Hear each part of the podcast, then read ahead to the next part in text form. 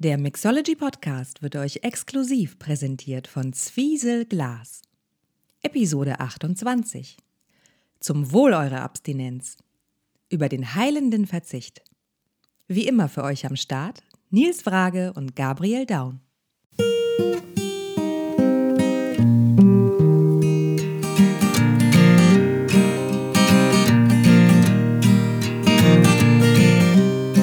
While you were sleeping, your babies grew. The stars shined and the shadows moved. Time flew, the phone rang. There was a silence when the kitchen sang its songs competed like kids for space. We stared for hours in our maker's face. They gave us pics, said go mine the sun and go gold and come back when you're done. Uh oh, uh oh. While you were sleeping, you tossed, you turned, you rolled your eyes as the world burned. The heavens fell, the earth quaked. I thought you must be, but you weren't awake. No, you were dreaming. You ignored the sun. You grew your power garden for your little ones. And you found brides for them on Christmas Eve. Ja gut, ihr lieben, schönen Menschen, willkommen zurück zur neuen Episode vom Mixology Podcast. Ich freue mich unheimlich, dass ihr hier auch heute wieder bei uns seid. An diesem, wie ich gerade erfahren habe, Fastnachtssonntag, ein Begriff, der in meinem Vokabular sonst nicht stattfindet, aber er wird noch sozusagen wichtig sein gleich für uns. Äh, Wir, das sind natürlich einerseits ich, Nils aus der Mixology-Redaktion und für euch hier natürlich auch heute zugeschaltet, treffsicher, manchmal ein bisschen provokant und irgendwie auch unheimlich sexy, quasi der Eric Cantona der deutschen Bar-Szene. Gabriel Down für euch. Ole, ole. Oder wie wir in Mainz sagen, hello. Es ist richtig, es ist Fastnachtssonntag. Morgen Rosenmontag. Ähm, natürlich nehmen wir nicht am Fastnachtssonntag auf, denn während ihr das hier hört, solltet ihr sonntags zugeschaltet haben, befinde ich mich, lieber Nils, auf der alljährlich stattfindenden akademischen Bierprobe.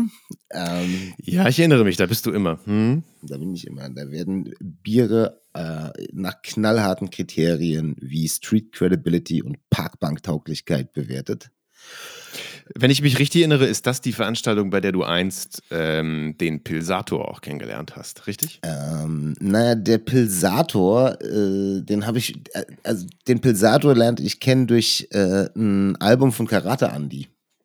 Ah, Äh, verstehe, ich okay. ich glaube, das Album heißt Pilsator Platin oder so. Und es ist übrigens auch eines der schlechtesten Biere aller Zeiten. Es ist das einzige Bier in äh, Berliner Spätis, das ungekühlt da steht. Also selbst das Sterni wird eingekühlt, aber Pilsator trinkt man immer warm.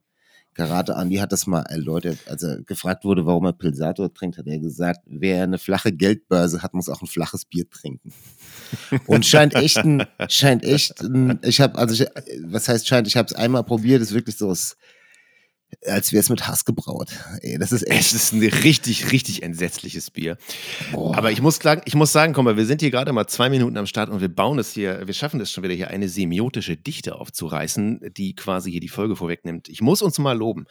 Wir hatten jetzt schon den Fastnacht, wir hatten jetzt schon hier äh, ein Bier mit Arthur am Ende. Wir greifen hier gerade richtig schon vorweg. Es ist, ist schon, der Nukleus ist da. Wir bauen das jetzt auf wie so eine, äh, wie so dieses ästhetische Ideal äh, in der Klassik im, im Musikbereich. Wir haben ja jetzt sozusagen schon die Vielfalt in der Einheit, äh, in der, äh, in der Einheit vorbereitet. Hier geht's gleich richtig zur Sache. Wollen wir jetzt hoffen, ja, dass wir das jetzt auch Ah, Logo, natürlich. natürlich halten wir das ein. Der Song hat ja auch schon gepasst. Ich habe ihn diesmal ausgesucht. Super Song, ja, super, super Ding. Ja, äh, kündet, kündet natürlich von der nahen Zukunft, ne?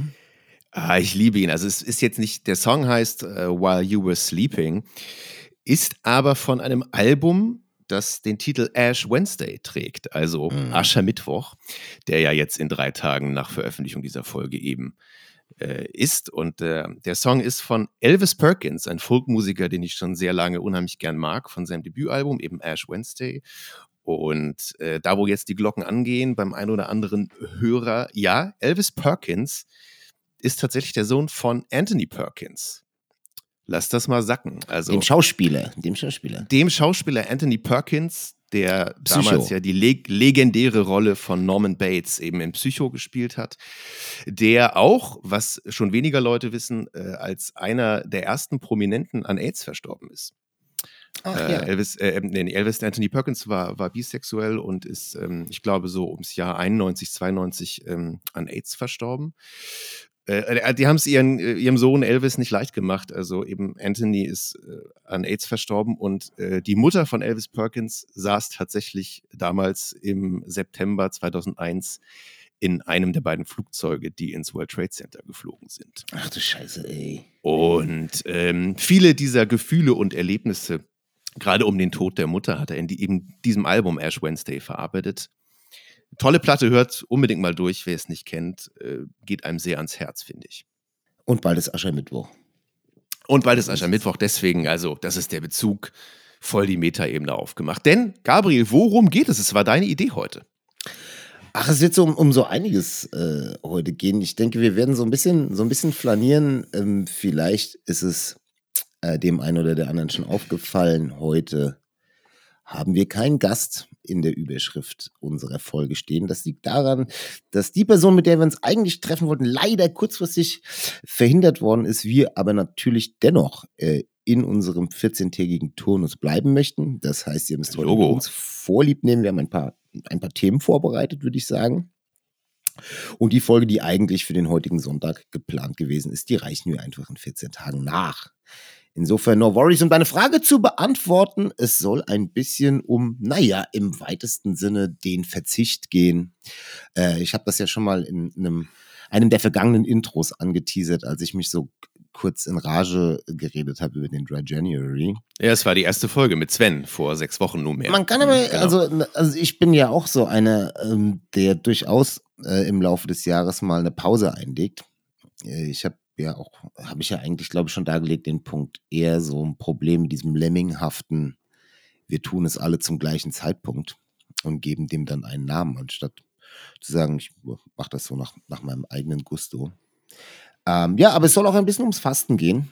So um die Kunst der Entbehrung, um die, die Notdurft des Verzichts. Ein bisschen so, ne? Ähm, vielleicht sprechen wir noch mal ein bisschen über dieses Phänomen. Auch das habe ich schon mal in irgendeinem anderen Intro angeteasert, dass äh, so jetzt nachfolgende Generationen sowieso schon weniger trinken. Das ist also quasi eher so ein, Voll.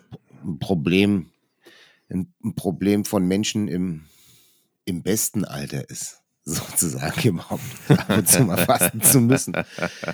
Ähm, vielleicht haben das die, die, die jetzigen 19, 20, 21-Jährigen gar nicht. Weiß man nicht. Das Leben ist ja auch ein Marathon, da entscheidet man sich ab und zu auch nochmal um. Also ja, es ist zweigeteilt. Ähm, einerseits ist es ja so, ich habe das auch schon mal erwähnt, oh, wir bilden hier Kohärenzen, Kohärenzen, Kohärenzen. Ähm, ich wohl habe ja wohl einen, denen, die alle Folgen gehört haben bislang. Oder? Genau. Ich habe ja einen volljährigen Sohn, der äh, im Herbst diesen Jahres sein zweites Lebensjahrzehnt vervollständigen wird. Und zumindest bei ihm und seinen Freunden ist es nicht zutreffend mit dem Verzicht. Aber es ist richtig, ich lese ja auch hier und da Studien oder Statistiken als äh, Redakteur eines Magazins für Barkultur, der ich nun mal bin. Und die Tendenzen sind seit einigen Jahren relativ klar, genau. Also die jetzt nachkommenden Generationen, die schon junge Erwachsene sind, ähm, konsumieren zumindest Alkohol, aber auch andere Substanzen wesentlich zurückhaltender. Und es ist einfach ein Thema, das ja auch, finde ich, es erzeugt ja interessante Reibungspunkte, gerade für Menschen wie uns, die sich irgendwie mit, äh, mit Alkohol und Barkultur auseinandersetzen. Und deshalb haben wir uns gedacht, wir, ja, du sagst ganz schön, flanieren heute mal so ein Stündchen einfach durch ein paar Aspekte überhaupt. Was ist Fasten? Was kann es sein? Wie kann man es zeitgemäß machen? Welchen Nutzen bringt es überhaupt? Und deswegen natürlich dieser wunderbare Karnevals- oder Fasnachtsbezug. Entschuldigung, in Mainz sagt man Fasenacht, ne? Ja, das ist, äh, das ist wichtig. Nichts ist ernster als äh, die Fastnacht, natürlich. nichts, nichts wird so ernst genommen, so Bier ernst. Ähm, Ja, Bier ist ein das- wichtiges Thema, denn Bier bricht ja das Fasten nicht. Da sind wir schon wieder beim Pilsator. Ähm, Deswegen, deswegen, die, die Starkbiere, die ja traditionell auf Arthur enden, die bayerischen Bockbiere, die der sind ja Salvator sozusagen und so, ne? der Salvator und da gibt es ja die skurrilsten äh, Arthur-Wortschöpfungen, diese traditionellen Bockbiere, mit denen ja einst, ich weiß nicht, ob du die, äh, die Legende kennst, dass äh, Mönche aus irgendeinem äh, bayerischen oder schwäbischen Kloster damals unheimlich gewieft äh, während oder vor der Fastenzeit ein Fass Starkbier zum Papst nach Rom geschickt haben. Also Nee, über die die Alpen. Geschichte. ja, es gibt die Geschichte, wie quasi diese Regel entstanden ist, dass Starkbier oder Bockbier trinken das Fasten nicht bricht.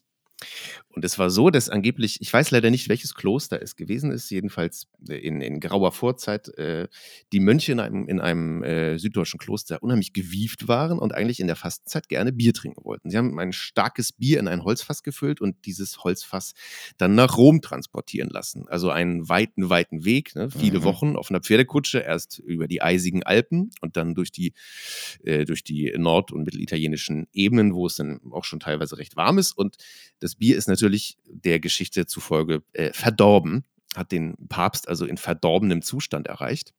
Der Papst soll das Bier dann probiert haben und hat festgestellt, oh, es schmeckt ja furchtbar. Es ist ja allein schon quasi ein Akt der Reinigung, dieses Bier überhaupt zu trinken. und hat äh, daraufhin den Mönchen gestattet, in der Fastenzeit dieses Bockbier zu sich zu nehmen. Woher dann angeblich diese Regel entstanden ist, dass eben, äh, was flüssig ist, bricht das Fasten nicht. Weswegen ja diese Regel hier und da auch immer noch gerne angewendet wird in der Fastenzeit.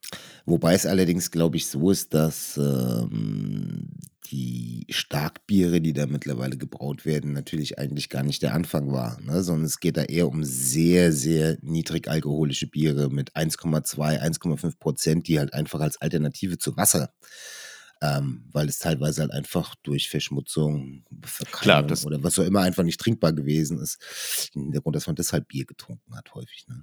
Das die, die sozusagen Saubere die, die einfache Alltagsbierkultur, der, das Brauwesen halt dargestellt hat, dass man sozusagen irgendwie Getreide in Wasser vergoren hat, um quasi beides haltbar zu machen. So sieht's Exakt. aus, genau. Exakt. Ja, ja, ja, so sieht's aus. Aber das, das eingangs äh, für die Leute, die immer noch eine Legitimation brauchen, in der Fastenzeit Bier trinken zu dürfen. Ich finde, es ist eine schöne Geschichte eigentlich. Ja, ist super. Ich äh, werde sie dennoch nicht zum Anlass nehmen, während der Fastenzeit Bier zu trinken. Bei mir ist es ja wirklich so, ähm, das hat jetzt eigentlich nichts damit zu tun, dass ich mal auf, auf einer Schule in bischöflicher Trägerschaft äh, gewesen bin. Naja, was ist in Mainz nicht in bischöflicher Trägerschaft? Absolut. Sagen mal so. Einziger, einziger heiliger Stuhl außerhalb von Rom. Ne? In Mainz. Mhm. Mhm. In Avignon sieht man das anders. Ja, das, äh, das sind natürlich auch so Geschichten, die erzählen. Alles so äh, Lokalkolorit, was ich hier gerade von mir gebe. Ja, aber hau raus, hau raus. Also was Leute auf jeden lieben Fall- dich, sie, sie möchten gern lokal äh, gefärbte Stories aus deiner Jugend hören. Und auch so ein bisschen Fremdenführermäßig so äh, Leute heiß machen, doch mal Mainz, äh, Mainz zu besuchen, sich anzuschauen. Jetzt, wo äh, BioNTech die, die Steuermilliarden hier abschmeißt, warte ich darauf, dass die Bürgersteige vergoldet werden. Ist aber noch nicht so weit, ist noch nicht passiert. Ich schweife ab. Ähm, ich Ja, kann dir mal, genau. Ich kann dir mal erzählen, wie das bei mir so ist äh, während der Fastenzeit. Ich habe es ja schon so kurz angedeutet. Ähm, tatsächlich ist es bei mir so, dass ich immer ab Aschermittwoch, deshalb passt der Albumtitel ja auch so super äh, von dem Lied, das du heute ausgewählt hast zum Eingang. Äh, zwischen Aschermittwoch und Ostersonntag ähm, nicht trinke, auch nicht rauche, kein Fleisch esse, kein Kaffee und kein Zucker konsumiere. Und irgendwo in der Mitte ähm, dieser 40 Tage plus Sonntage ähm, auch tatsächlich so ein Heilfasten einlege. Das mache ich seit zehn Jahren. Ich habe damals, glaube ich, so mit fünf Tagen oder so angefangen. Mittlerweile mache ich es meistens zu elf. Oder so Heilfasten nach Buchinger heißt das, kann man sich. Und das, und das ist dann ja schon eine relativ, also brachiale Form des Fastens, die du dann machst. Ne? Wie, erklär, erklär es nochmal genau. Mm, Ja, also die Frage, ob man es brachial nennen kann. Also es funktioniert so, dass man äh, ja, die, über den Zeitraum, über den man das halt macht, dieses Heilfasten, keine feste Nahrung zu sich nimmt. Also man kann so morgens zum Frühstück gibt's vielleicht für einen Kreislauf einen Löffel Honig, Mhm. Und ansonsten Kräutertees, äh, mittags ein, ein halbes Glas frisch gepressten Saft. Das kann man dann so variieren, wohl dem, der einen Entsafter hat. Ähm, und abends gibt's eigentlich so eine Brühe ohne Salz, also so eine Art ganz, ganz dünne Konsumé. Das ist aber wirklich geschmacklich das Schrecklichste, was ich je gegessen habe. Also wenn kein Salz drin ist, ist es, ist es nicht essbar. Es ist ätzend so. Halt, ich trinke meistens abends Kokoswasser, so für Mineralien und so ein Kram. Ähm, Ja, genau. ja. Aber du, du isst halt nicht. So, Also du nimmst dann wirklich eben diese 10, 11 Tage keine feste Nahrung zu dir. Genau. Wow. Und also es gibt so, ein- es gibt natürlich so ein paar Dinge zu, äh, zu beachten, wenn man das macht. Und es gibt ja auch so geführt. Also man kann sich das auch irgendwie buchen und dann kann man so kleinen Gruppen quasi gemeinsam fasten. Ich mache das aber immer mit meiner Ja, ja, ja. Freundin, mit Fabienne, ähm, so äh, in Eigenregie, sage ich mal. Wir kennen uns auch mittlerweile ganz gut aus. Und wenn du das so irgendwie im Zeitraum bis zu zwölf Tagen machst oder so, brauchst du auch kein ärztliches Monitoring dafür, wenn du vorher gesund bist und auch zum Beispiel jetzt nicht schon untergewichtig oder so. Also wenn du ganz normal Mhm, mhm. so ganz normal beisammen bist, sag ich mal, und an keinen großartigen Gebrechen oder anderen etwaigen Behagensminderungen laborierst, so, ähm, dann kannst du das eigentlich recht gut machen, weil dein Körper auch eigentlich sowieso dafür designt ist. Also jeder Körper dafür designt ist, eigentlich so Fastenphasen. Äh, Ganz ursprünglich, ja. äh, so. wenn du, wenn du kein Jagdglück hast, ja, wenn du den Säbelzahntiger nicht erwürgt bekommen hast oder das Mammut vor dir reiß ausgenommen und du kommst halt einfach im Winter, wo sowieso nichts grünt und äh, Genau, dann sind auch keine gedeiht, Berberitzen an den Sträuchen und Exakt. dann musst und dann heißt, hungern, ne? dann ist Schmalhans Küchenmeister. und dann gibt's halt, wenn du Pech hast, einfach mal eine Zeit lang nichts. Ähm, und erstaunlicherweise, also das ist jetzt quasi die ähm, zeitgenössische Wohlstandsperspektive. Das hat man wahrscheinlich irgendwie als Cro-Magnon-Mensch oder so noch nicht so erlebt. Aber da hat man auch noch nicht so im Überfluss gelebt. Ähm, wenn du so wie wir, das habe ich ja glaube ich auch schon mal gesagt, äh, eigentlich das Glück hast, in so einem westeuropäischen Land im völligen Überfluss zu leben. Also wenn dein Problem ist oder dein Hauptproblem, dass dein Lieblingsshampoo ausverkauft ist und du dann zwischen den anderen äh, 38 Optionen, die aber noch im Regal im Supermarkt stehen, wählen kannst, ähm, da gewöhnt man sich natürlich schnell dran. Klar. Ähm, ja. Wenn man sich so, ähm, und das gleiche gilt ja fürs Essen. Ja, warum gibt's heute keine Kiwis? Ich esse so gerne Kiwis. Und dann so, naja, dann kaufst du dir halt, keine Ahnung, wähl zwischen den zwölf verschiedenen Sorten Äpfel, die hier feil geboten werden, oder irgendeiner anderen Frucht, die da in der Auslage liegt. Ich, ich bin mir sicher, selbst in schlecht sortierten Supermärkten ist das Angebot immer im zweistelligen Bereich. Naja, und wenn man da mal komplett drauf verzichtet, dann bekommt man mal wieder so einen irgendwie ein bisschen demütigeren, dankbareren Blick ähm, so auf das, was einem eigentlich zur Verfügung steht. Das, was ich tatsächlich am meisten vermisse in, diesen, in dieser Zeit, ist das Kauen. Kauen ist eine Wunder, kein Scheiß, eine wunderbare Tätigkeit, ein Hobby. Also etwas, was man viel zu selten wirklich bewusst tut. Kauen ist ja bei den meisten Menschen so eine Art unconscious Skill, weißt du? Und ja, ist ähm, richtig. äh, das macht man viel zu selten bewusst. Da freut man sich wieder total drauf und man hat, also es gibt so ein paar Dinge, die man in der Vorbereitung tut. Du musst im Endeffekt so, ich sag mal, alle Feststoffe aus dem Körper rausbekommen. Ja, ja. Ähm, kannst ja durch Glaubersalz und so. Und ähm, in dem Moment, wo nichts mehr drin ist, checkt das dein Körper und schaltet automatisch in so einen zweiten Stoffwechselmodus. Das heißt, du hast keinen Mhm. Hunger, also keinen körperlichen. Du hast Mhm. es ist nicht so, dass es unangenehm ist äh, in der ganzen Zeit, weil du denkst, boah, mir knurrt so schlimm der Magen oder so. Das gibt's alles nicht. Das Einzige, was du hast, ist wahnsinnige Lust zu essen. Also es ist eher so eine Art intellektueller Hunger. Du denkst wahnsinnig viel. Appetit. Es ist eher Appetit und kein Nee, Hunger. auch kein Appetit. Du denkst einfach Okay. wahnsinnig viel über Essen nach. Es ist so, wie wenn du kein Geld hast. Ja. Weißt du, dann ist Geld ein Riesenthema für dich. So, und ähm, also wenn du gerade pleite bist und so ist es auch mit, wenn es gerade gar nichts zu essen gibt. Und und ich habe auch immer die absurdesten Gelüste. Also, wo ich mir dann so Dinge vornehme, die ich übers Jahr nie esse. Und denke ich so, oh, wenn ich wieder essen darf, dann werde ich voll, nee, dann esse ich ein Stück Bienenstich. Oh, Bienenstich, warum habe ich so lange schon keinen Bienenstich mehr gegessen? Bienenstich ist das Allergrößte. Und dann schreibe ich mir das sogar irgendwo auf, als Notiz an mich selbst. Bienenstich essen. Und wenn ich dann wieder äh, esse, dann esse ich natürlich keinen Bienenstich. In dem Moment. Auch?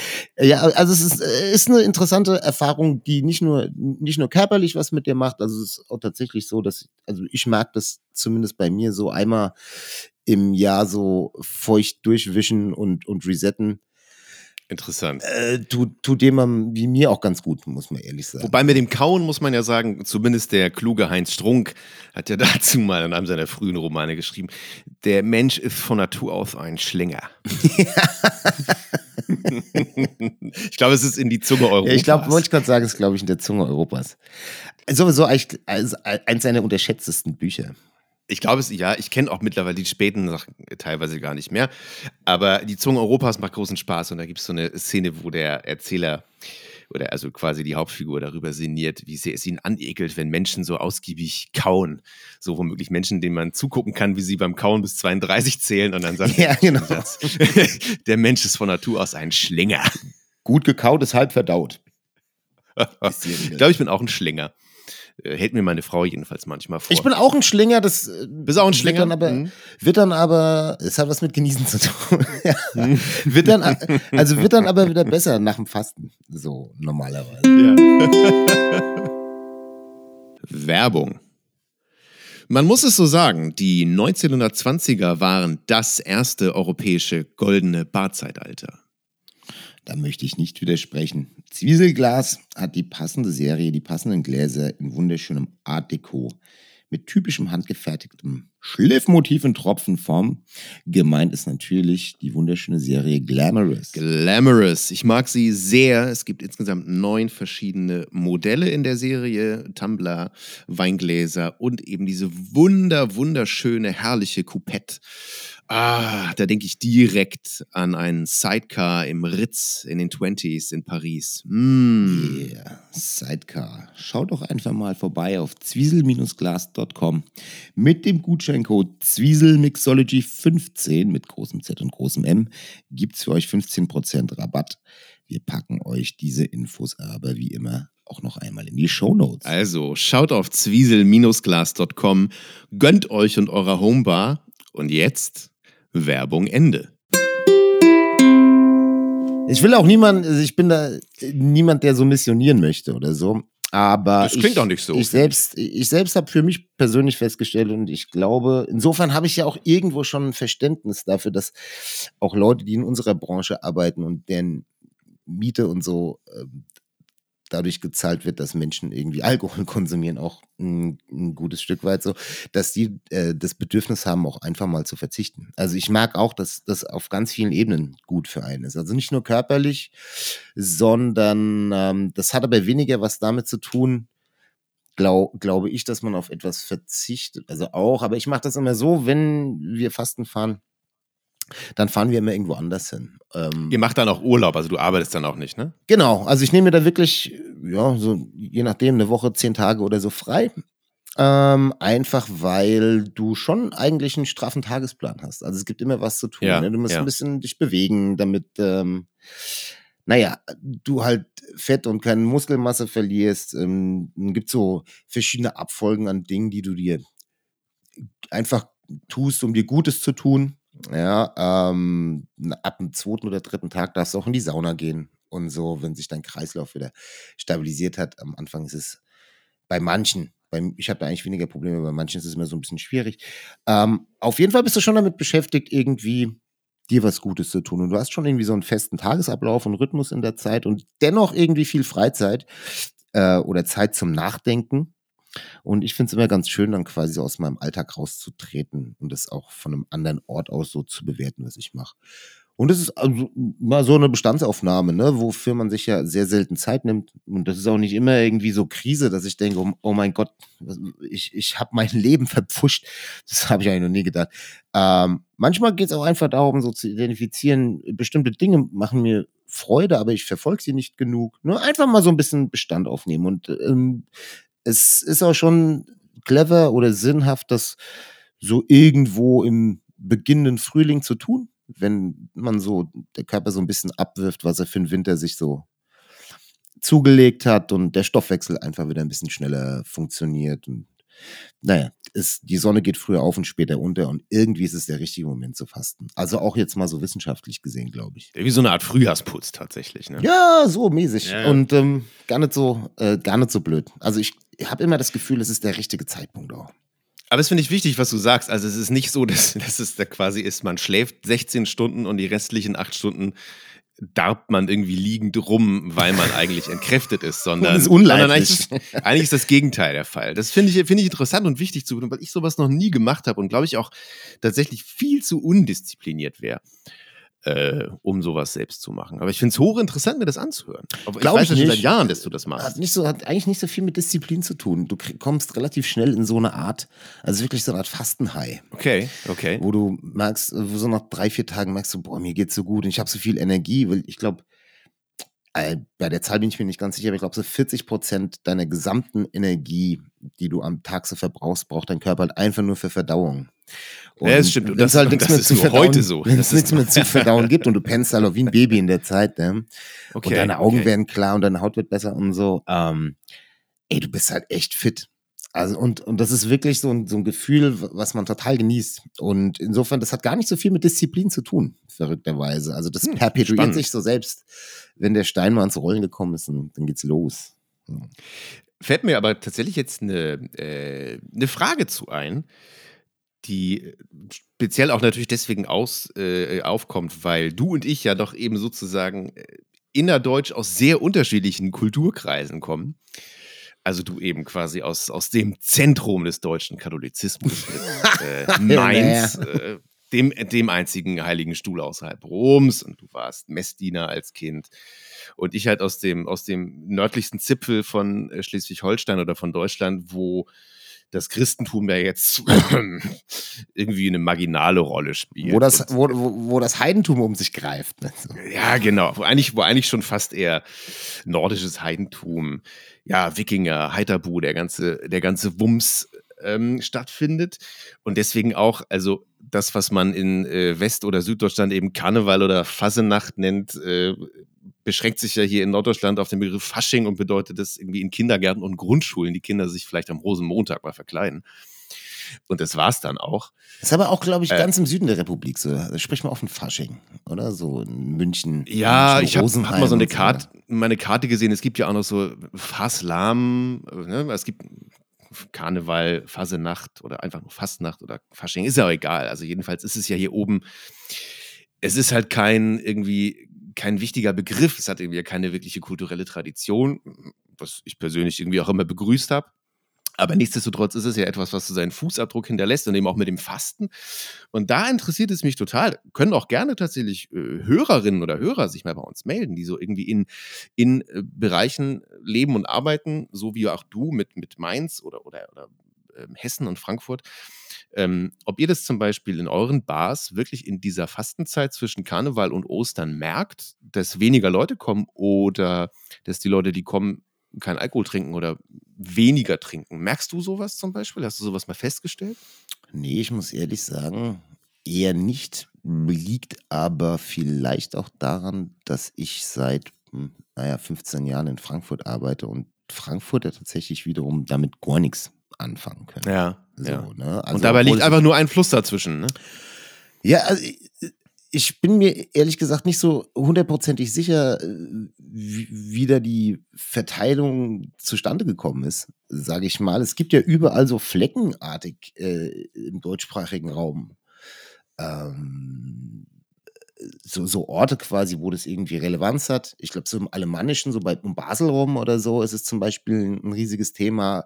Dann irgendwie Ja, in, ja. In Aachen, ja, so Köln. Bestimmt. Ja. Mainz Aachen ist ja auch ein, ein absolutes Zentrum. Ja, ja. Genau, aber dann dazwischen halt wiederum gar nichts. Ich weiß nicht so genau, wie das zustande kommt. So, ich würde mal sagen, es gibt ein super Buch von, ähm, von Michael Bachtin, äh, Literatur und Karneval heißt es. Und da geht's so äh, auch um Philosophie ähm, äh, des Karnevals und so, wo es herkommt, au- auch in Venedig. Und die ursprüngliche Idee ist ja quasi zu einem fest umri- an einem fest umrissenen Zeitraum hinter einer Genau. Maske Unbürgerliches zu tun. Ja, ja, ja, ja. Dafür Genau, aber natürlich genau. das restliche Jahr die Füße stillzuhalten. Und das ist natürlich, das ist natürlich, in Wirklichkeit muss man sagen, geht's ja da nicht darum, dass da äh, Bonbons geworfen werden und äh, politische Reden in der Bütt gehalten, wo man ja dann sagt, Recht hat er, sondern in Wirklichkeit geht's an, wie man es auch immer nennen möchte, Fastnacht, Karneval, Fasching, darum, dass sich am Rosenmontag um 17 Uhr irgendwo eine Giraffe mit einem Clown prügelt und nebendran machen ein Känguru und ein Cowboy miteinander rum. Ja, dann, dann So. weißt du, so, jetzt ist Genau. Fastnacht. Das Der ist Fasenacht. Zug, der Rosenmontagszug genau. ist schon lange rum. So, äh, und ihr, in eurer Haut möchte ich morgen nicht stecken und am Aschermittwoch ist alles vorbei. So, das, das ist, das ist ja die Grund, die Grundstoßrichtung, warum man das überhaupt macht. Genau, ich habe das sogar in einem, in einem äh, kulturwissenschaftlichen Aufsatz sogar noch ein bisschen überspitzter gelesen, das, was du gerade gesagt hast, so die paar Tage in dem fest definierten Zeitraum darf man und sonst ist Ruhe.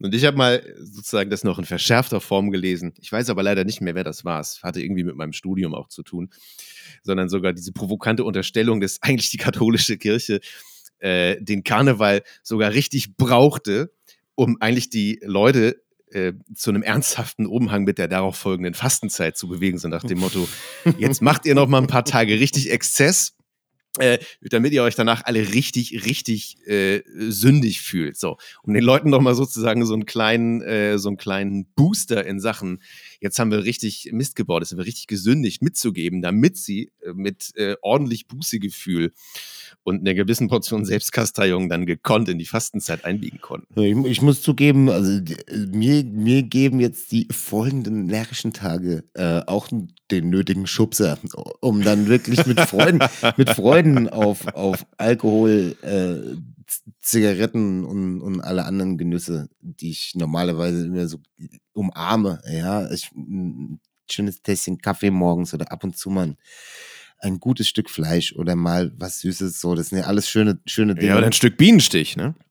Ja, wie gesagt, seltsamerweise, ich habe wirklich seit einem Jahrzehnt keinen Bienenstich mehr gegessen. Aber das ist, taucht irgendwie wirklich wie so ein, ist völlig enigmatisch, aber es, es taucht wie so ein, ich weiß nicht, so ein, so ein was ist denn das Gegenteil von, von diesen, ähm, äh, von diesen Alb, wie, wie nennt man das, von diesen Nachtalben, äh, die einem äh, erscheinen. Das ist quasi so ein, halt so ein, keine Ahnung, so eine, so eine Art Epiphanie. Das ist es. Ja, Bienenstich. It is. Aber irgendwie geht es dann wieder verschütt im Laufe des Jahres. So eine, so eine Fastenvater Morgana. Volle Granate. Ich werde irgendwann ich wieder ein Stückchen Bienenstich essen. Da freue ich mich schon drauf. Es wäre schön, wenn du beim nächsten Besuch in irgendeiner Bar ein Stück Bienenstich serviert bekommen würdest. Ungefragt natürlich. Oder vielleicht, oder vielleicht fühlt sich jetzt der ein oder die andere ähm, dazu befleißigt, immer so ein Bienenstich in flüssiger Form. Ich wollte gerade Ja. noch genau das gleiche nachschießen. Ja, Ja, das sowas. ist jetzt der Aufruf, das ist der Moment, in dem es passiert. Wobei es halt auch ein Gebäck ist, das äh, jetzt in Drinkform zu überführen, wahrscheinlich zu relativ profanen Resultaten führen würde, würde ich annehmen. Ah, weiß ich nicht. Da, dann, äh, ich glaube da an die Kreativität und Expertise unserer Szene. Ja. Wa- Was ist denn das eigentlich? Das ist eine Vanillecreme in so einem Man Mantelblättchen-Teig. Ähm, es ist so eine Art, es ist ein, es ist ein Mürbeteigboden mit Vanillecreme und genau, dann kommt, glaube ich, so eine Mandel, Mandel-Honig-Schicht oben. Mandel, Mandel und Vanille, das sind so zwei Dinge, die ich eigentlich überhaupt nicht, überhaupt nicht in meinem Drink haben möchte. Klingt mega zeitgemäß. Sei denn es ein Army Navy Cocktail, da lasse ich mir eine kleine Spur Mandelsirup. Eine kleine Spur Orgeat lasse ich mir gefallen. naja, also vielleicht auch nicht. Wenn, ist es, glaube ich, aber ein Drink, der in der Coupette kommen muss. Oder, oder in so einem Niconora-Glas. Das ist nichts, was man auf einem, auf einem Eisblock serviert. Würde ich jetzt mal sagen. Ja, oder schön im Eisblock auf dem Tumbler mit äh, Sahnehäubchen. Nee, nee, nee, nee, nee, nee, nee, ist falsch. Und keine Espumas. Nee. Leute. Hört auf mit diesen Espumas. Nee, die Aufgabe ist auf jeden Fall, das, das straight und nicht on the rocks zu lösen in der Coupette und natürlich nur für Marco Bayer dann mit einem kleinen Eisball drin. Schöne Grüße. Schöne Grüße zu Marco Bayer, der glaube ich auch nicht fastet, so wie ich. Euch wird das mal gut tun. Mir Also, na, ist ganz wertfrei gesagt. Wird allen gut tun. würde allen gut tun. Ja, ja, ja. Das ist ja. Das, das, auf jeden Fall das immer noch das populärste Haustier ist der innere Schweinehund. Ne? Oh Gott, ey. Das, das war wieder mal ein Dad-Joke. Das war ein Dad-Joke. Ich wollte es gerade sagen. Ich wollte es Mhm. sagen. Da muss man ja mittlerweile aufpassen. Ja, ruckzuck ist mal abgemeldet. Gehört zum alten Eisen. Ach, es sind äh, die Zeitläufe, denen man sich einfach fügen muss. Werbung. Hey, eine der schönsten Sachen an den Mixology Bar Awards jedes Jahr im Herbst sind natürlich die wunderbaren schwarzen Glastrophäen aus dem Hause Zwieselglas. True That sehe ich genauso. Deshalb ist Zwiesel auch unser Exklusivpartner hier in unserem Podcast. Und das ist auch gut so. Damit das aber vor allen Dingen, liebe Hörerinnen und Hörer, euch zugutekommt, gibt es ab sofort im Zwiesel Online-Shop für euch, Gabriel sagt es euch, einen Rabattcode. Hey, wir haben einen Rabattcode. Es gibt für Ah. unser Publikum bei zwiesel-glas.com einen Rabattcode, der lautet Zwiesel-Mixology15, also am Ende 1 und 5. Und der gilt ab sofort bis März für das gesamte Sortiment im Zwiesel Online Shop. Also, wenn eure Homebar gerade eine kleine Auffrischung vertragen könnte, Gabriel, dann schaut mal mal. Ja, äh, satte 15% gibt's. Ähm, schau doch mal rum. So sieht's aus. Spaß auf, beim Einkaufen. Auf zwiesel-glas.com. Viel Spaß. Und jetzt Werbung Ende. Ähm, apropos müssen, ist es so, dass du, ähm, keine Ahnung, bei den Leuten, äh, denen du zum Beispiel von deinem Fasten erzählst, ähm, äh, ist es dann manchmal so, dass sich so das Gefühl ergibt, dass du äh, oder dass die Leute irgendwie erwarten, dass du dich dafür rechtfertigst? Nö. Also ich ähm, spreche jetzt n- nicht besonders häufig drüber, weil, wie wie ich schon gesagt habe, ich will ja niemanden missionieren, nur wenn irgendwie Leute fragen oder so erzähle ich. Ich stoße eigentlich eher so auf ähm, äh, aufrichtiges Interesse. Ähm, meistens, dafür rechtfertigen muss man sich eigentlich nicht. So, ähm, Mhm. aber ich habe zumindest nicht das Gefühl, dass ich mich rechtfertige. Ich Mhm. rechtfertige mich ja sowieso für nix. So, mir egal, was die anderen denken. Die sollen weitergehen, wenn es ihnen nicht passt.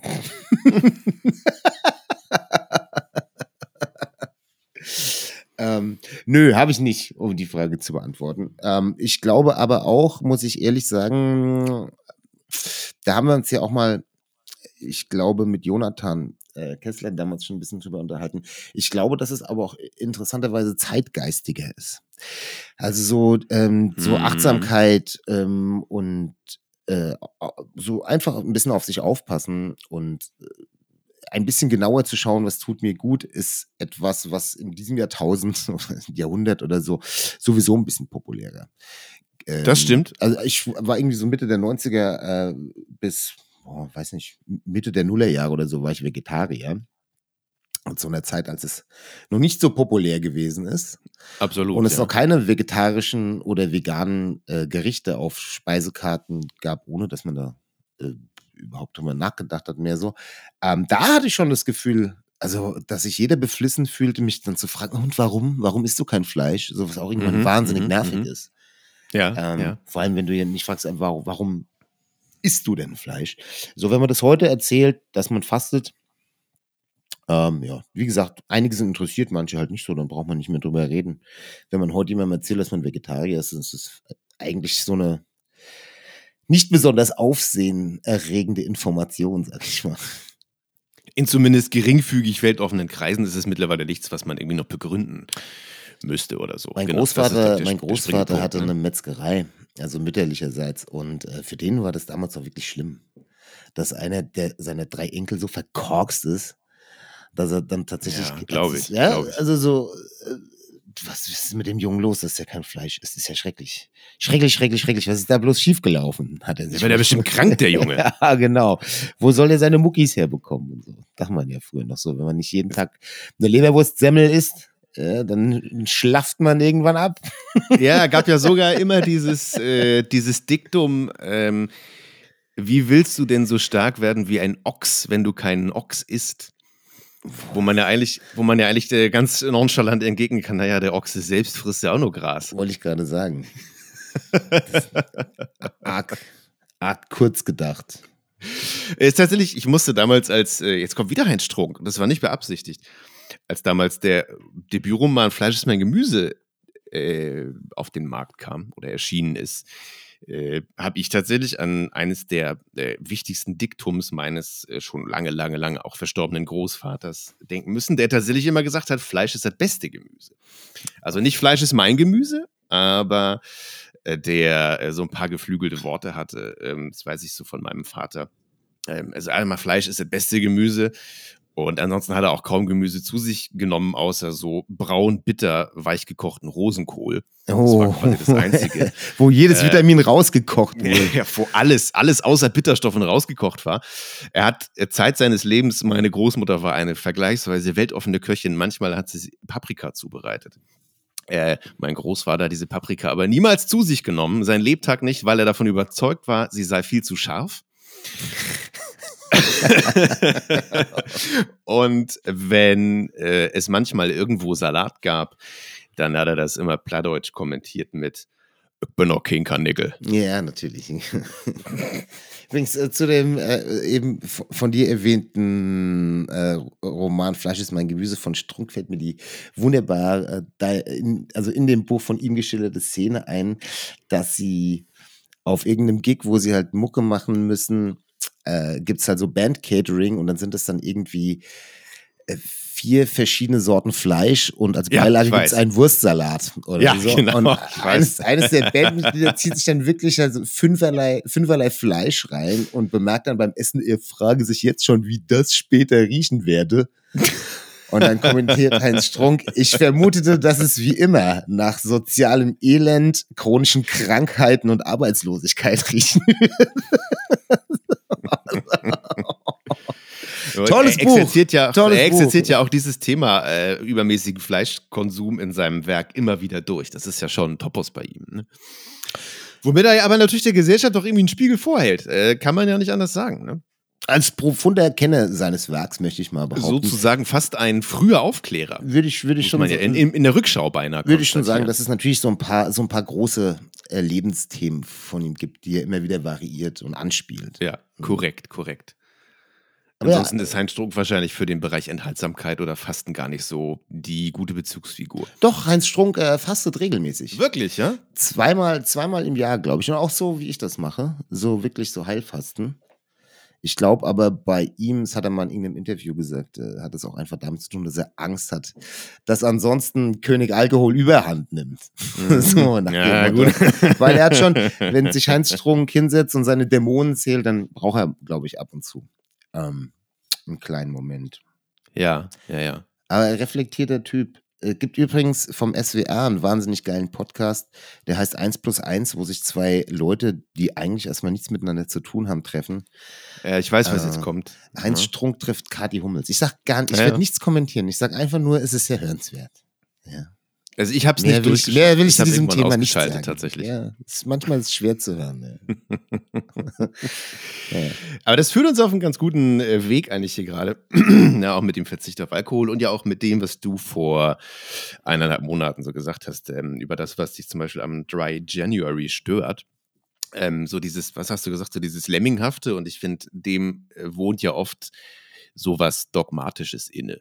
Ja, und genau das stört. Ich, find, ich, finde, das ist nämlich, das ist ein großes Problem, finde ich, wenn man eigentlich ja etwas so äh, Nützliches wie äh, gelegentlichen, auch geplanten Verzicht sozusagen irgendwie darstellen will.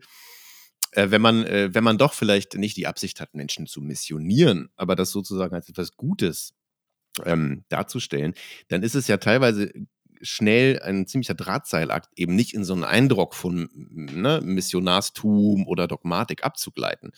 Also ich, ich sehe das zum Beispiel so, ich habe ich hab noch nie einen, einen wirklichen Dry January praktiziert, aber bei mir ist tatsächlich so, ähm, dass ich das, dass ich so dieses, ne, das Abklingen Silvester und dann hat meine Frau noch am 2. Januar Geburtstag, das heißt, da wird auch noch mal äh, schön gegessen und ausgiebig was dazu getrunken, dass ich den Januar dann schon immer so als sozusagen so eine Gelegenheit nehmen, um äh, den Motor runterzukühlen und vom Gas zu gehen. So. Ähm, aber mich, mich stört es auch, wenn man da sozusagen diesen Ritus draus macht, bei dem man sagt, so jetzt, gar nicht, weil jetzt ist dieser Monat so. Ich hatte es auch immer gestört. Ja, und was mich, was mich daran auch irgendwie so ärgert, ist so, ähm, also Demut ist ja der falsche Begriff dabei. Man, man trinkt ja einfach nur keinen Alkohol. Aber äh, was mich so, was mich daran so stört, ist, dass man dann quasi auf der einen Seite halt quasi so sagt, dass man verzichtet und sich selbst ein bisschen zurücknimmt ähm, und so, aber in Wirklichkeit eigentlich dabei hochmütig ist, ne? weil man ja, stolz ist, ist auf das, ja, ja, auf das genau. Bild, das man dabei bietet und so weiter, ähm, zu verzichten und das ganz aus freien Stücken zu tun und so weiter. Und das dann aber auch äh, so, also ich meine, wir machen jetzt gerade eine ganze Folge darüber und ich spreche sehr, sehr lang. Also insofern ist das natürlich auch dünnes Eis, was ich sage, aber trotz allem, ja, ähm, ist dann auch irgendwie zu tun, weil man, weil man das nach außen hin so, äh, so anbieten möchte. Das nervt mich irgendwie. Ich finde es generell schwierig zu, ähm, also aus, daraus Stolz zu entwickeln, dass man irgendwas nicht tut. Exakt. Also generell ist Stolz, generell ist Stolz sowieso ein schwieriges Gefühl oder eine schwierige Befindlichkeit, aber ihn auch noch ausgerechnet daraus zu ziehen, dass man jetzt irgendwas gerade nicht tut, ist irgendwie sehr schwierig. Ja, also so die Doppelmoral irgendwie. Ist übrigens auch ein ziemlich katholisches äh, Phänomen. Ne? Also so äh, alles, was mit Verzicht und Bescheidenheit und Demut zu tun hat und so ganz häufig halt genau das Gegenteil ist. Äh, Weil es halt nicht demütig ist und dass man sich in seiner Demut quasi groß macht und dann ist es ja irgendwie genau das Gegenteil. Hermann Kurz hat mal äh, vorgeschlagen, dass die, die moderne Form der Demut die Sachlichkeit sein sollte. Also Ja, ja. eine Demut, ganz eine gut, Demut der gut. Sachlichkeit, ne? Sich in Ja. eine Sache so zu verlieren, dass man völlig vergisst, äh, äh, mit dem Finger auf sich zu zeigen. Ja, eine Sache gut machen. Das finde ich Egal, eigentlich ist, sehr ob schön sie, ob sie wichtig ist oder unwichtig. Das Gefährliche bringt Sachlichkeit wird einem dann schnell wieder als Arroganz ausgelegt. Ja, das ist, äh, man kann es ja sowieso nie allen recht machen. wollte jetzt auch, wollte mich jetzt ja gar nicht zu sehr da in so einem, in so einem quasi äh, philosophischen Diskurs verlieren. Das ist wenn wir, äh, heute halt, wenn man keinen, äh, keinen Gast hat, dem man, dem man spannende Fragen stellt, sondern selber einfach so ein bisschen erzählt. Mag man ja, wie mein Gehirn funktioniert. Das springt. Ja, vor allen, Dingen, vor allen Dingen wirst du ja jetzt, du bist ja jetzt im Laufe der Folge sogar auch eher zum Gast geworden, weil ich Tja, die ganze Zeit Fragen stelle und du berichtest. Also es macht noch mal eine- unheimlich großen Spaß. Irgendwann mal eine Frage an dich stellen. So geht's ja nicht weiter. Ja, aber ich bin zu dem Thema wirklich äh, auch jetzt kein äh, super kompetenter Gesprächspartner, außer vielleicht äh, mit der super catchy Information, dass der Begriff Fasten tatsächlich nicht aus dem Lateinischen rührt, sondern, soweit ich das äh, als Sprachwissenschaftler weiß, tatsächlich aus dem Althochdeutschen oder sogar noch nachverfolgbar ist, bis ins Gotische. Das Verb fastan oder fastan, ich bin mit dem äh, Lautbild des Gotischen nicht so vertraut, äh, der tatsächlich sowas bedeutet wie etwas streng beobachten oder etwas streng bewachen. Ach, ehrlich? Ja, da kommt es her. Äh, hat sich so auch im, im angelsächsischen Sprachgebrauch auch niedergeschlagen, wo es ja, glaube ich, auch to fast. äh, Ja, fa Fastening, ja. Was auch Äh, wieder spannend ist, wo man dann ja und wieder die Fasten gesamten- Seatbelt. genau. Und Fast and the Furious. Oh Gott. Kommt ein neuer Teil, habe ich, äh, äh, hab ich während des Super Bowl-Finals äh, äh, äh, gesehen. War Werbung für. Wie läuft das? Äh, programmiert eine KI irgendwie Szenen mit Paul Walker? Okay, das war jetzt geschmacklos, aber. Habe ich übrigens auch nicht verstanden. Also, ey, ich kann den, ich, ich kann den, ich habe auch keinen einzigen The Fast and the Furious äh, Film gesehen. Insofern bin ich ja eigentlich der allerletzte, der dazu Auskunft geben sollte. Ich glaube, ich habe auch keinen gesehen. Ähm, aber es war ähm, erstaunlich, mit, also was für eine große Anteilnahme auch auf sozialen Medien ähm, der Tod von Paul Walker damals ausgelöst hat. Also es ist so. naja, die Filme sind ja, es ist ja eine der erfolgreichsten Filmreihen der letzten 20, 30 Jahre. ist schon so, ja? Ja, ja, das kennen schon sehr, sehr viele Menschen und viele Menschen sind davon bewegt worden. Naja, ansonsten gäbe es seien wir hier nicht auch so, nicht, auch nicht seien wir hier nicht so Teile von- hochmütig und, und äh, qualifiziere diese Filmreihe nicht so ab. Bloß Nee, wollte ich ja, wollte ich ja, wollte ich, ich habe ja gesagt, ich kenne mich damit nicht aus und deshalb kann ich da eigentlich jetzt auch äh, gar nichts zu sagen. Aber so ist das normal. Willkommen in Podcasthausen. Ja, alte weise Männer reden über Dinge, von denen sie keine Ahnung haben. So funktioniert das normal in Podcast. Äh, wobei ich da, also ich meine, da muss ich sagen, das ist ja eine Filmreihe, die ist ja genau in unserer Generation. Also ich bin sicher, es gibt auch viele alte weiße Männer, die äh, The Fast and the Furious Reihe sehr, sehr gern mögen. Da fällt mir übrigens was Schönes ein. Ich glaube, es war sogar El Hotzo, der neulich schrieb, äh, wenn ein Mann einer Frau etwas erklärt, nennt man es Mansplaining. Und wenn zwei Männer sich gegenseitig was erklären, nennt man es Podcast. Ja, stimmt, habe ich gesehen. Deshalb ist es schön, dass wir meistens zu dritt sind und manchmal auch eine Frau zu Gast haben. Dann ist es nicht ganz so stereotyp, was wir hier veranstalten. Ja, ist auch richtig so. Ist auch richtig so. Immer, immer die Leute fragen, die es einfach am besten wissen. Da fährt man normalerweise besser. Dann ist es auch ein bisschen peer-reviewed. Also ich kann nur, um das Thema da abzuschließen, ich bin der Sohn eines Automobilkaufmanns und ähm, Stimmt, ja, ja. zwei, richtig. zwei meiner Onkel und auch mein Großvater und der Bruder meines Großvaters haben alle entweder Autohäuser besessen oder haben als Automobilkaufleute in Angestelltenverhältnissen gearbeitet. Ich habe davon so überhaupt gar nichts. Also Autos sind mir so wahnsinnig egal. Könnt, könnte mir kaum egaler sein, muss ich ehrlich sagen. Habe ich überhaupt, kann ich nichts mit anfangen. Weiß ich nicht. Da fehlt mir völlig, ich weiß auch gar nicht warum, da fehlt mir irgendwie das Verständnis. So, also. Es, äh, ich, also ich, ich kann das sozusagen überbieten. Ich habe ja äh, nicht mal einen Führerschein. Äh, sogar auch nie gehabt. Äh, und insofern teile ich natürlich dieses Desinteresse an fast allem Automobilen. Ich habe zwei Söhne, das ähm, äh, bringt es natürlich mit sich, dass man gewisse Grundkenntnisse über wichtige Automodelle äh, verinnerlicht, aber mehr auch nicht. Ja, ich habe auch so Führerschein fasten bei so in, in den äh, so in den Jahren so 15, 16, 17 muss habe ich mich wirklich häufiger mal randständig gefühlt, weil so Leute mhm. äh, Leute in meiner Peer Group dann so ganz selbstverständlich mit Hubraum äh, äh, Zahlen und und PS und so weiter äh, hantieren konnten in Gesprächen, wo ich dachte, okay, scheiße. Und auch so in der Lage waren so Modelle äh, zu erkennen, so ja, das ist eine M-Klasse, das ist eine S-Klasse und so. Und mein Vater hat zum Beispiel bei BMW gearbeitet deshalb konnte ich einen Fünfer von einem Dreier von einem Siebener unterscheiden und so. Ne? Das war dann noch so yeah. ein bisschen westbrodig des Liedes singen. Da habe ich dann so, ich sag mal, eine Art Minimalinteresse schon gehabt, aber bei anderen äh, Autobauern ist völlig den Überblick verloren. Es gibt Leute, die haben da wirklich so einen Blick. Kenne ich sehr gut selber, denn äh, mein Schwiegervater hat auch lange Zeit bei BMW gearbeitet. Ah, siehst du. Noch, noch eine Kongruenz in unserer Vita ähm, der mich auch manchmal, das ist lustig, auch nach äh, 17, 18 Jahren, die wir uns jetzt kennen, immer noch irritiert anschaut, wenn, ihr mir, wenn er mir irgendwas erzählt über irgendein neues Automodell und er dann immer so diese beiden wachsenden Fragezeichen in meinen Augen sieht und ihm immer wieder klar wird, ach ja, der Junge hat davon ja überhaupt keine Ahnung.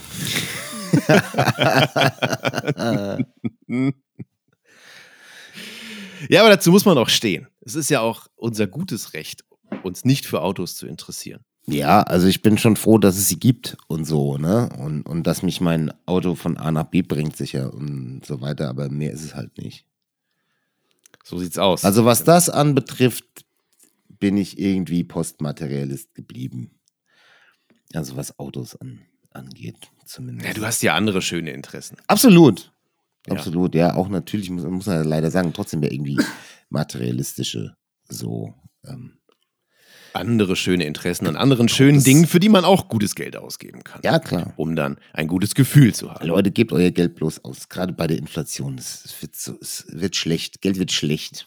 Geld ist zum Ausgeben da. Genau. Absolut. ja, ein paar Anlagetipps äh, nicht. nein, wir gehen, nein, bitte, bitte, bitte nicht. Also wenn ich von etwas noch weniger verstehe als von Autos, dann ist es alles, was mit Geld zu tun Geht hat. Geht mir genauso. Mhm. Geh schlecht mit Geld um. Und mit ja. Autos, und mit Autos auch. Äh, was mir jetzt gerade noch einfällt, ist äh, jetzt so drei Sprünge zurück. Ähm, bei, bei, diesem, bei diesem Heilfasten, das ihr da macht äh, ist das so eine Geschichte, die man dann quasi wirklich so von, von 0 auf 100 beginnt. Also quasi einen Tag noch völlig normal äh, Essen zu sich nimmt, trinkt und dann am nächsten Tag sozusagen aufsteht und sagt, so, heute geht's los. Und hört man auch dann quasi genauso von 0 auf 100, so mit diesem klassischen Fastenbrechen auf? Oder ist es eher so, dass man so mit, mit so einer Art Sinuskurve ein- und ausbiegt? Genau, also deshalb ähm, fange ich ja an Aschermittwoch schon an, so ein paar Sachen halt aufzuhören. Ja. Ne? Ähm, und je näher du dann quasi dem Tag kommst, an dem du wirklich dieses Heilfasten beginnst, desto, das nennt man Entlastung, Entlastungstage oder so eine Entlastungswoche, wo du dann irgendwann so schwer verdauliches nicht mehr, keine Eier, dann irgendwann keine Nudeln mehr. Vielleicht so einen Tag oder zwei vorher dann wirklich nur so leichte Kost, bisschen Rohkost. Also man gewöhnt sich so langsam dran. Dann kommt ja, halt dieses, ja. Äh, ja, der Entlastungstag, an dem du dann ähm, mit Glaubersalz oder so äh, rein Tisch machst. Und umgekehrt ist es natürlich auch so, weil auch deine ganzen Magensäuren und so natürlich mehr oder weniger ruhen in der Zeit, dass du ganz langsam, das nennt man dann Aufbautage, ähm, ganz langsam mhm, wieder mhm. anfängst, ne? Mit einem leichten Süppchen und einem Apfel. Ähm, und ein Knäckebrot am zweiten Tag so. Und so nach einer Woche sagt man dann normalerweise so, jetzt geht wieder alles.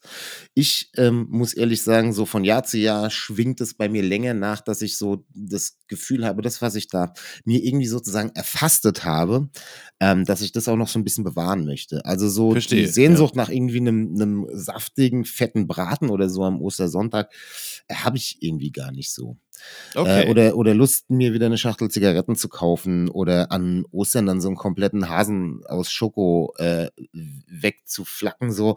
Ähm, also ganz häufig äh, geht es dann so bis in die bis in die Sommermonate rein, dass so vieles von dem noch übrig bleibt, auch in meinem Alltag. Und das ist, glaube ich, auch eine, eine ganz gute eine ganz gute Sache am Ende. So, ich meine, ich muss von Berufswegen Alkohol trinken. Ich werde manchmal dafür bezahlt, äh, Dinge zu probieren und, und zu bewerten und so. ja, mir fällt Ja. auch, wenn wir gemeinsam was trinken, immer auf, dass das für dich vor allen Dingen Arbeit ist. Ja, also ich sag mal, ich Ja. das äh, bezahlte äh, bezahlte Selbsterfüllung oder so. Ja, Selbstverwirklichung. ich muss mich nicht dafür entschuldigen, dass ich Geld für Dinge bekomme, die ich gerne tue.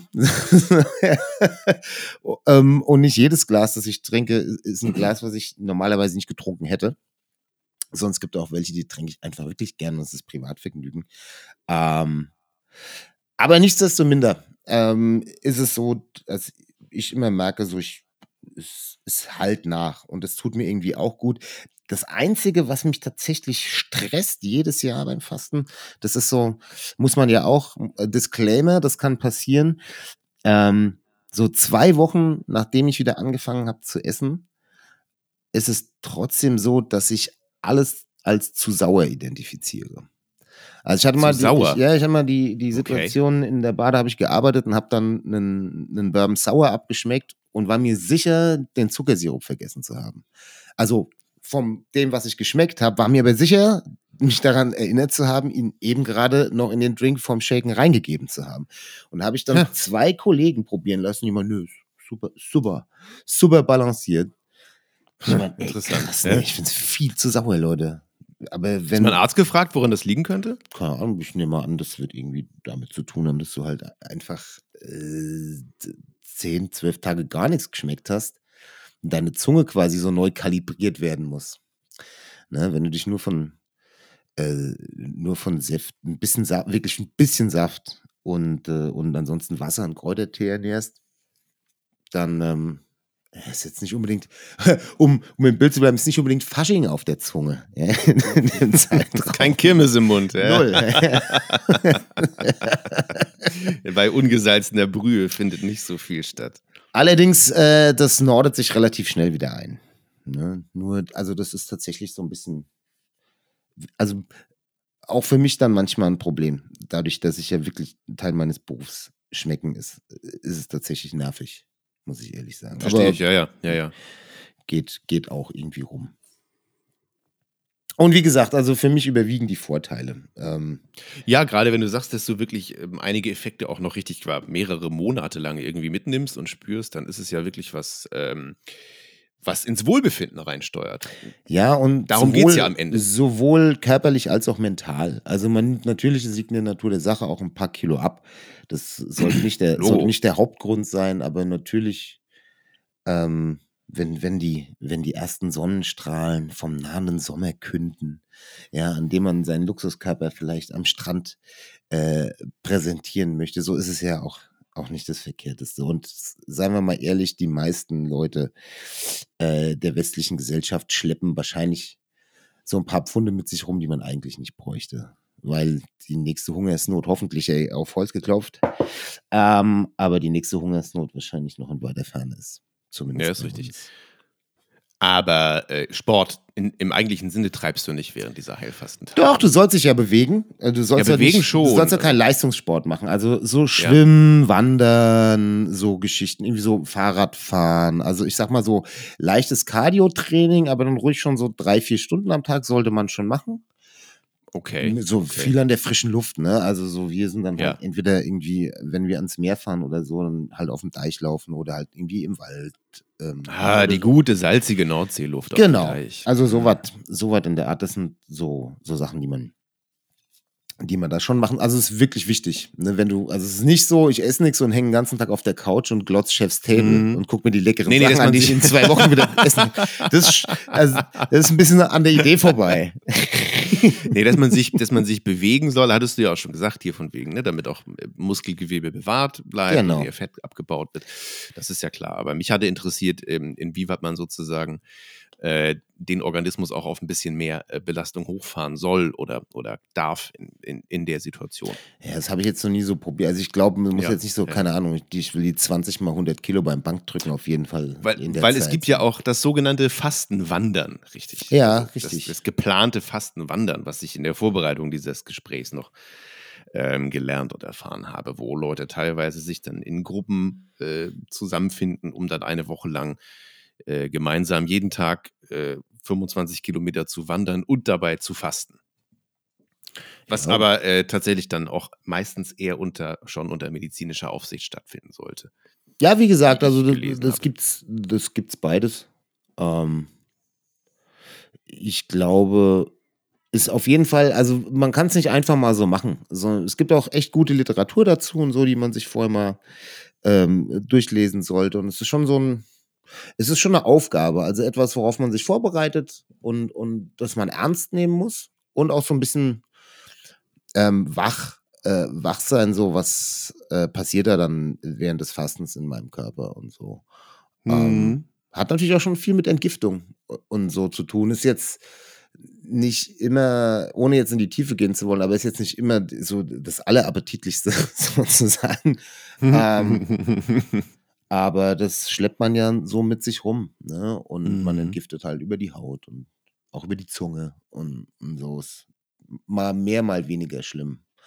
Aber ja, also ich kann nicht, ich will gar nicht mehr dazu sagen. Ich kann es ich kann's jedem ans Herz legen oder empfehlen, weiß allerdings gleichzeitig, dass es nicht ähm, jedermanns Sache ist, so glaube ich.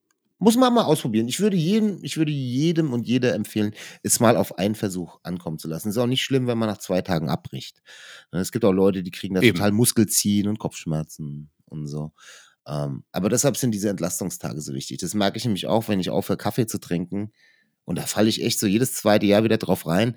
Denke ich schon so nach vier Tagen, oh, ich glaube, ich werde krank. Ey, ich habe so wenig Energie, ich komme heute gar nicht hoch. Was ist bloß los? Bis mir dann einfach, ach nee, ich trinke einfach seit vier Tagen keinen Kaffee und deshalb geht der kleine Motor so, so schwergängig. Nur, äh, ähm, da merkst du halt auch, dass das alles so Dinge sind, von denen du irgendwie ja schon dann auch abhängig bist oder so, ne? Oder die Ja, ja, ja, ja. irgendwie Die vielen dafür- kleinen Alltagsabhängigkeiten. dass so. du funktionierst und so. ne? Ja, ja, Top ja, ja. performen kannst. Und naja, wenn man das mal weglässt, ist es am Anfang unangenehm oder nach, das, das Seltsame fühlt man sich dann so frei. Und ich trinke so gern Kaffee. Ähm, also auch, also geilen Kaffee, ne? So Paul Bonner Kaffee. Äh, der ja. war ja schon bei uns äh, zu Besuch. Also echt, Ich weiß aber, selbst wenn man Kaffee als Genussmittel trinkt, verinnerlicht der Körper ja trotzdem auch die anderen äh, Aspekte des Kaffees. Ne? exakt. Exakt. Voll. Also ich fand's, ich fand's, fand's mega spand. Ähm, ich, ich bin relativ sicher, dass es äh, für mich nichts ist. Also ich glaube, ich werde es nicht ausprobieren. Fand's aber trotzdem äh, hochinteressant, weil wir haben da schon in der Vergangenheit ein, zwei Mal kurz drüber gesprochen, aber noch nicht in der Intensität. Und ich hoffe, es geht auch dem Publikum so und nicht nur mir, weil ich hier gerade sozusagen endlich mal nach langer Zeit wieder richtig Neues äh, über meinen guten Freund Gabriel erfahren habe. Ja, stimmt, wir haben uns noch nie drüber unterhalten vorher, ne? Also nicht so ausgiebig. Ja. Ich wusste nur, dass, dass du und, und äh, Fabienne, dass ihr das jedes Jahr so im, im Frühling einmal macht, immer für eine Woche ungefähr. Aber so richtig ausgiebig haben wir nie drüber gesprochen. Und ich fand es schon äh, echt cool, mir das mal anzuhören. Eben weil du es ja auch mit einer, mit einer absoluten Lockerheit vorträgst und eben nicht irgendwie ähm, so mach das nach oder nicht. Ähm, ja, eben mit diesem, mit diesem äh, Missionierungsdrang. So jeder sollte das machen, sondern es ist ein, ein sehr individueller Erfahrungsschatz, den ich aber trotzdem sehr wertvoll und interessant finde. Deshalb hat mir das auch Spaß gemacht. Ja, äh, äh, habe ich glaube ich auch schon mal hier im Podcast gesagt. Everything in moderation. Including, Including moderation. moderation. itself. Ja, ab und zu, ab und zu mal äh, verzichten ist nicht schlecht. Wie gesagt, also, Ist das nicht sogar auch Oscar Wilde? Ähm, also ich habe es glaube ich von Angus Winchester das erste Mal gehört. Ich bin mir nicht sicher, von wem es ursprünglich ist, aber hört sich schon nach Oscar Wilde an. Ja, wird mich jetzt nicht wundern. Also ich meine, ich habe nämlich, ich habe es mal als Übersetzung, also ins Deutsche gelesen und da wurde es, glaube ich, ihm zugeschrieben. Also auf Deutsch dann eben, ähm, mit allem sollte man Maß halten, äh, besonders mit dem Maß halten. Glaube ich. Will ich jetzt auch nicht meine Hand für ins Feuer legen. Ja, da gibt es ja, gibt's ja einige Oscar Wilde-Bonbons. Ne? Ich kann allem Ja, sicher, widerstehen, nur nicht der Versuchung und so. Könnte man eine eigene Folge drüber machen, über Aphorismen von Oscar Das stimmt Wilde. allerdings. Stehen sogar übrigens äh, auf einer Seite in dem Büchlein, das ich dir noch ausgeliehen habe. Ja, Äh, ja, ja, Schotzner ja, ja. Missourium gibt es äh, gibt's eine eigene Seite, einen eigenen Lemma-Eintrag sozusagen, nur mit Aphorismen von Oscar Wilde. Ein steter, ein steter Quell, auch, auch der Heiterkeit, muss man sagen. Seine, seine letzten Worte waren angeblich entweder äh, geht diese hässliche Tapete oder ich. Über letzte Worte könnten wir auch eine eigene Folge. ja, super, das machen wir irgendwann mal so. Äh, vielleicht so um Weihnachten rum. Ja, so. Die Folge heißt dann auch einfach mehr Licht. Ja, mehr Licht könnte man, ja, sehr gut. Oder wenn irgendwann äh, eines fernen Tages wir die letzte Folge äh, dieses Podcasts aufzeichnen und das wissen, Oh ja. könnten wir sie natürlich letzte Worte nennen. Das stimmt, Weißt du? ja. Aber das liegt noch in so weiter Ferne. Ja, also Also müssen wir uns darüber zumindest konzeptionell noch keine konkreten Gedanken machen. die Millionen-Dollar-Verträge, die laufen jetzt erstmal noch. Jetzt geht's wir erst mal- richtig los. Wollen nicht vertragsbrüchig werden, müssen wir erstmal liefern jetzt. Schauen wir mal weiter. Schauen wir mal weiter. Äh, Gustav Mahler soll ja angeblich äh, einfach nur Mozart gerufen haben. Ja, ist auch witzig, gell? Mhm. Was mag er sich dabei gedacht haben? Naja, wahrscheinlich hat er an Mozart gedacht. Der Gedanke ist naheliegend. Oder? Nicht, nicht Ich schlecht. bin aber auch Musikwissenschaftler, muss man dazu sagen. Da weiß man sowas. Ja, neun oder zehn Semester hartes Studium dann doch bewährt. um, es mit, um es mit Helge Schneider zu sagen, was der Reinhold nicht gewusst hat. Ich hatte nämlich doch einen Kasten Fanta mit dabei, hinten am Rücken, unter der Jacke. Jetzt haben wir äh, gar niemanden da, der ähm, einen Drink äh, und ein äh, und einen Song äh, sich Doch, ich habe hier. Am- ich hab hier einen super eloquenten und kenntnisreichen Gast, der sich glücklicherweise sowohl mit gemischten Getränken als auch mit äh, Musik ganz gut auskennt. Und es ist natürlich eine Frage, die man jetzt fragen muss, ob du vielleicht ja auch gemeinsam mit, äh, mit deiner Freundin, ob ihr dann quasi so ein äh, Ritualgetränk habt, das dann bei euch meistens so der erste Drink äh, nach dem Fasten ist. Vielleicht ist es auch einfach Wein, weil irgendwie Ostersonntag dann Wein aufgetischt wird zum Braten. Also gäbe es so einen, so einen typischen Drink, der bei euch dann vielleicht so den Austritt aus dem Fasten signalisiert? Mm, Also es ist, es ist genauso wie du sagst, auch das, ähm, also wenn es ein alkoholisches Getränk gibt, das ich während des Fastens ab und zu vermisse oder an das ich denke, dann ist es tatsächlich immer eiskalter Weißwein, äh, wahrscheinlich Riesling sogar. Also was, Ja, was, was Stahliges, äh, Transparentes, so was äh, fast ein bisschen durstlöschend ist. So, Mhm. ne, da, daran Mhm. denkt man ab und zu, ansonsten gibt es nicht. Ähm, gibt es nicht, aber ich habe äh, mir, äh, weil ich natürlich vorbereitet bin, habe ich mir jetzt hier äh, zum Ende, zum Ende dieser kleinen Folge einen Song ausgedacht, den wir spielen können, der gleichzeitig auch äh, die Antwort auf den Drink gibt, nämlich einen Drink, den wir, äh, das weiß ich, äh, beide sehr, sehr schätzen. Und Oh, zwar oh. Äh, der Interpret, ich weiß gar nicht, glaube ich, eine Band, das ist eine Person, weiß nicht, heißt Lamp Chop. Und Ja, den Song habe ich dir mal gezeigt. ehrlich? Das ist eine Band. Ja, das, ist eine Band. ja. So, dann weißt du schon, Mhm. was jetzt kommt. Äh, es geht Ja, um den wunderbaren es. Song Sharing a Gibson with Martin Luther King. Oh, das ist ein so schöner Song. Ein wunderbar, ja, finde ich auch. Und ähm, ja, der, der Gibson, da brauchen wir nicht großartig Worte äh, drüber verlieren. Meine Lieblingsvariante eines Martini-Cocktails. ja, Ähm, ich mag sie mittlerweile auch lieber als den, den Martini mit Zitrone oder Olive. oder schon? Kommen wir zusammen. Sehr gut. Also das wäre so, ja, das wäre das, was ich mir jetzt wünsche. Einen eiskalten Gibson. Und Kriegst Lamb Chop und Lamb Chop dazu aus der Ein Plattenkiste. eiskalten, einen eiskalten Gibson kann ich jetzt nur digital sozusagen auf ideeller Ebene mit viel Liebe durch den Äther schicken. Aber nee, natürlich gibt es gleich Lamb Chop. Ist ein super Song und passt auch mega gut zu Elvis Perkins vom Anfang. Ja, oder? Ja, richtig hier mal so klangästhetische Kohärenz ähm, geschaffen. Stringenz Ja, geschaffen. Ja, muss das sein. passt richtig gut zusammen. Äh, wer hätte das gedacht? Und ich wusste, hier, Full Disclosure, vorher nicht, welchen Song Gabriel sich wünschen würde. Ist richtig. Hätten wahrscheinlich jetzt alle gedacht, äh, die haben das doch vorher ausklamüsert. Haben Nee, ich, ich, ich, hätte noch einen zweiten in der Pipeline gehabt, aber das war dann, äh, nee. Also am Ende des Tages war klar. was jetzt kommen muss von den beiden. Geiler Scheiß. Habe ich locker über die Ziellinie gebracht. das hast du gut gemacht. Ey, ja, es hat trotzdem, äh, auch ohne Gast, richtig Spaß gemacht, mein lieber Freund hier. Ja, eh. Mal über einen irgendwie sehr speziellen Aspekt genauer mit dir zu sprechen. Ich fand's cool. Ich hoffe und unterstelle mal, dass es auch unserem Publikum sicherlich ganz gut gefallen hat. Ja, das ist natürlich das Wichtigste. Ne? Ich hoffe, wir haben euch nicht gelangweilt. Äh, heute in zwei Wochen geht's mit Gast dann weiter. Versprochen, dann wieder das alte Spiel. Dann stehen nicht wir im Mittelpunkt, sondern ein Gast, der sich mit etwas sehr viel besser auskennt als wir beide. Exakt. So, okay, ich fülle jetzt das Rührglas. Du hörst Lamp Shop fadet langsam hoch. Mein Lieber, ich danke dir ganz herzlich und äh, liebes Publikum, liebe Hörerinnen und Hörer, vielen Dank, dass ihr den Sonntag oder welchen Zeitfenster auch immer mit uns verbracht habt und hoffentlich bis in zwei Wochen. Take care, bis dann, ciao. Gehabt euch wohl. Ich muss jetzt the zu leaves have Tschüss.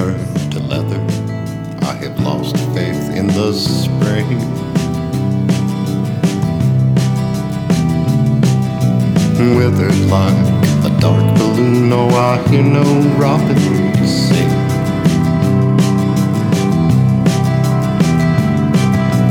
Ushered with the shower, still all the rain falls off